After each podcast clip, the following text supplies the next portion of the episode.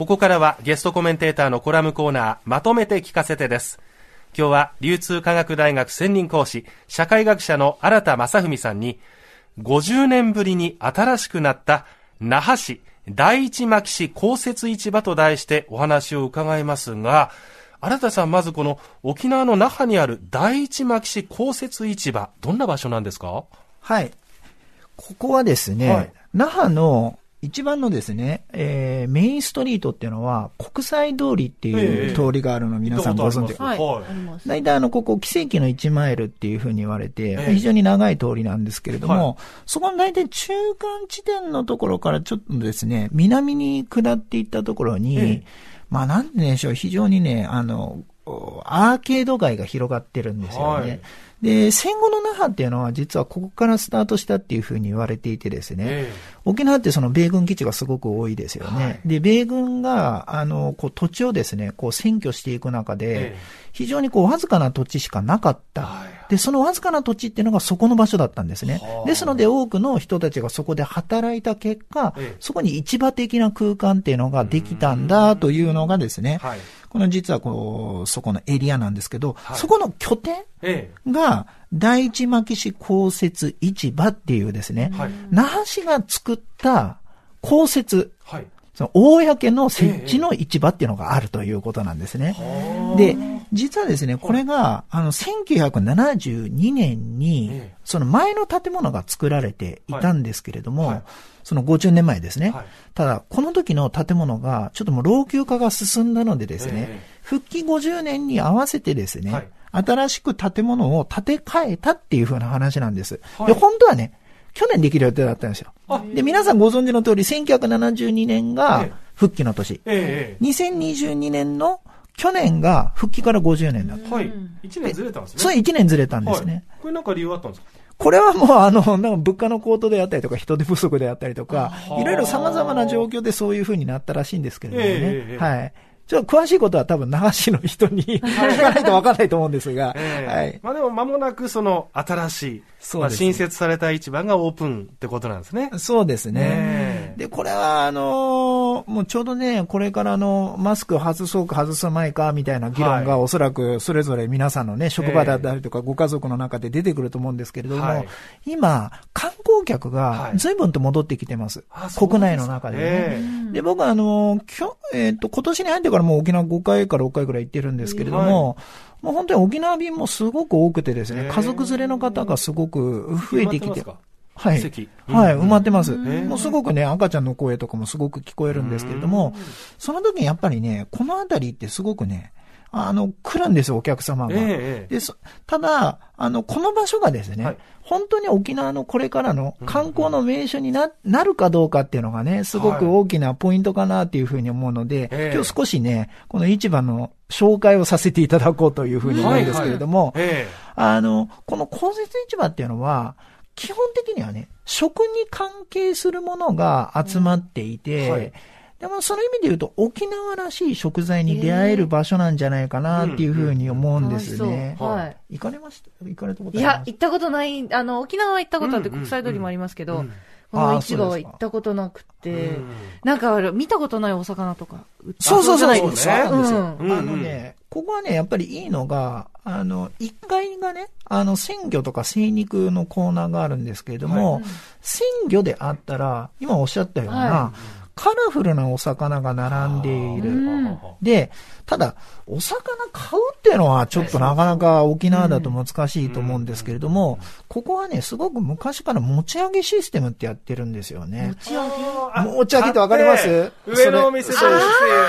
ああ、それ最高ですね。で、1階が生鮮で精肉になってるんですけど、2階も同じスペースで食堂があるんですよね。広がっていて、で、そのカラフルなお魚をですね、持って、そのまま運んでくれるっていうシステムが昔からやられてるんですね。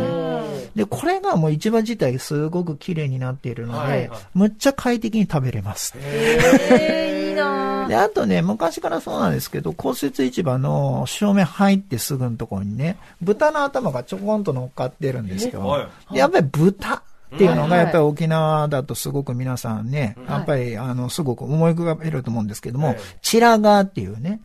豚のね、頭の、あの、顔の皮であったりとか、こういう珍しい食材、まあ、食べれますし、で、これね、お肉の場合には、別に持ち上げじゃなくて持って帰ることも全然可能なので、三枚肉とかビーロースっていうような、沖縄ならではのその部位の言葉で注文することができるので、ぜひそういった買い方もしてもらうといいんじゃないかなっていうふうに思うんですよね。ああ、どうぞどうぞ。ええー、なんか市場とか、あの、私金沢にあの住んでたので、あの、大道市場みたいな市場で、なんか食べ歩きしたりとかするのが楽しい。そういうのもできる。できるできる。ああ、最高ですね。あの、それ来たら目指していいよね、ここね。まずね。本当に。それでね、あの、あの、このラジオね、聞かれてね、あの、市場行かれる方はね、二つね、言葉今日ね、知ってもらえるといいかなと思ってて、一、つはね、内、内地っていうかこちらの方でも使うんですけど、相対売りっていうのが沖縄の市場の一つね、特徴なんですよ。相対売りっていうのはね、値段があるようでない。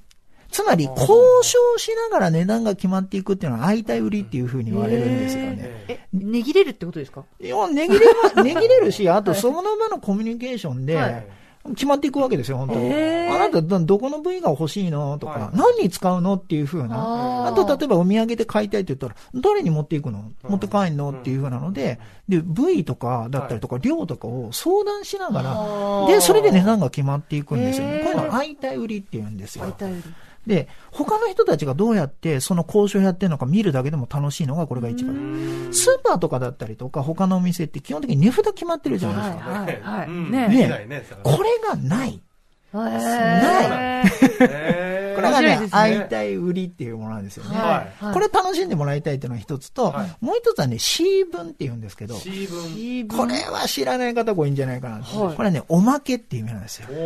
大好き。これはね、絶対、絶対知っといた方がいいんですよ。で、C 文っていうのは、もうそれこそね、なんか買ったらついてくるんですよ。地元の人が買ってるの見たらね、わかるんですけどね。あの、なんでなんだろうって、よく、これもね、僕わかんないですけどね。お肉買ったらね、ヨーグルトがついてくるっていうのが結構多いんですよ。えヨーグルトがね。で、え、こうやって見てると多分、あなたも欲しいの？っていうね。で、欲しいって言うと、はい、あ、じゃああげるわって言って、はい、ヨーグルトがついてくる可能性があると。で、色ね、味噌で、店によってね、これ C 分がね、いろんな種類があるんですよ。昆布屋で買ったら昆布屋の C 分っていうのがあるんですよ。はいはいはい、いろんなお店の C 分っていうのが、それぞれのお店の特徴になってるんですよね。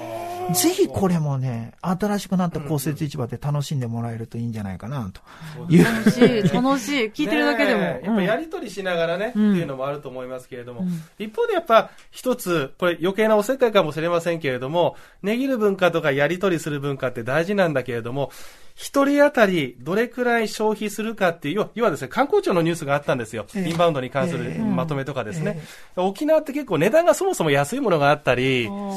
ん、というところが魅力でもあるんだけど、その辺の商いのあり方としてですね、新田さん何か思うところはないですか？あのね、本当にね、今、蓮見さんがおっしゃったね、沖縄のこの辺りすっごい観光客の方が多いんですけれども、ここはね、日本一せんべろが多いんですよね。ええー、そうなんだ。むちゃくちゃ安く食事ができる場所なんですけど、ぜひね、このラジオをね、聞いてらっしゃる方ね、今僕が喋った相対売りとか C 分にね、価値を見出してね、やっぱりその値段相応のものを買うっていうのは、すごく大切なことだと思うんです。安いもの欲しいっていうふうになるとね、実はその土地のね、いいものを食べてない可能性があるんですね。それをね、我々伝えていかないといけないんじゃないかなっていうふうに思うんですよね。沖縄の売りってなんだろう。実はこれなんだよ。そうするとこれぐらいの値付けになるねっていうふうなコミュニケーションもすごく重要かなというふうに思いますね。